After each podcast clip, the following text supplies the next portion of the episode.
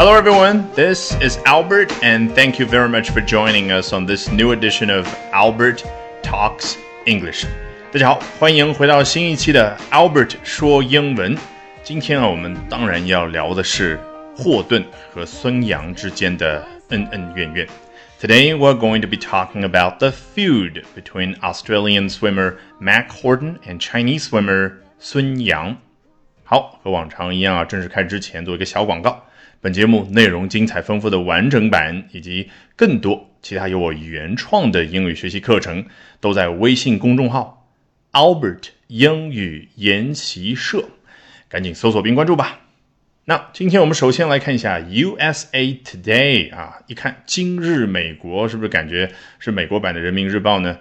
错啊，没有这么的正式。人家比较正儿八经的大媒体是什么？The New York Times，纽约时报这样的报纸。而 USA Today 呢，啊，相比之下就像一个小报一样的，经常关注很多明星的八卦啊。那么这一次呢，孙杨和霍顿之间的事儿啊，人家也报道了。我们来看一下，Australian swimmer and Olympic gold medalist Mac Horton on Monday refused to share a podium with Chinese rival Sun Yang whom Horton has long accused of being a drug cheat。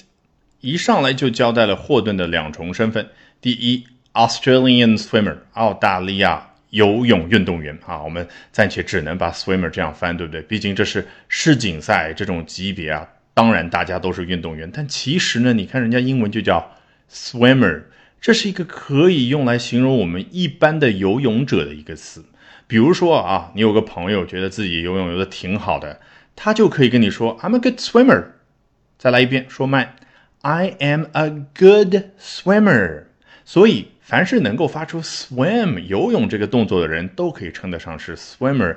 那你这儿如果硬是要去跟一般人区别开来，可以怎么说？Australian swimming athlete 啊，游泳方面的运动员。但是其实没有必要，很多时候。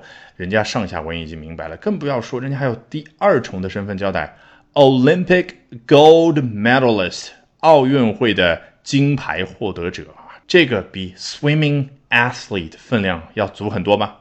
那我们也尽量不要放过任何一个练习的机会。这儿金牌获得者，我们知道怎么说了啊，朗朗上口，gold medalist，这个 medal 就是奖牌，然后后面加 ist 就变成了领这块奖牌的那个人，对不对？那请问银牌获得者呢？silver medalist，哎，念几遍，练习一下。然后铜牌获得者呢？bronze medalist。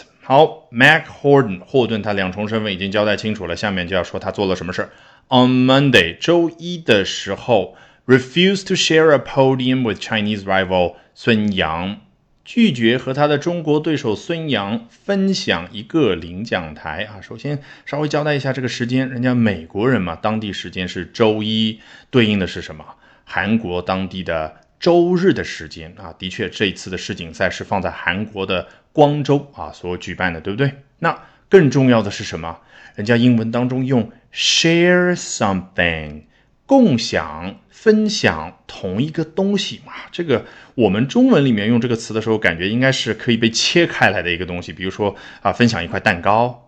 但是呢，英文表达非常有意思，没办法被切开来的东西呢，它也叫分享。比如说，一同站在领奖台上叫 share a podium with another person，and in this case it's Mac Horton who refused to share a podium with Chinese rival 孙杨。然后呢，如果啊，我们假设啊，三个人获奖之后呢，有一个仪式是一同上一辆车啊，然后比如说呃，接受总统的接见。但是这位霍顿他就是不配合，拒绝上车。你觉得英文可以怎么说啊？当然可以直接说 refuse to step into the car，但是没有把孙杨还有其他的运动员包括在里面。那我们学会这里的 share 就可以了。Mac Horton refused to share a car with Chinese rival 孙杨。一下子啊，人家美国人、英国人或者澳大利亚人这样的以英语为母语者，一看到这一句话，头脑里面就出现一个图景，那就是他拒绝上同一辆车。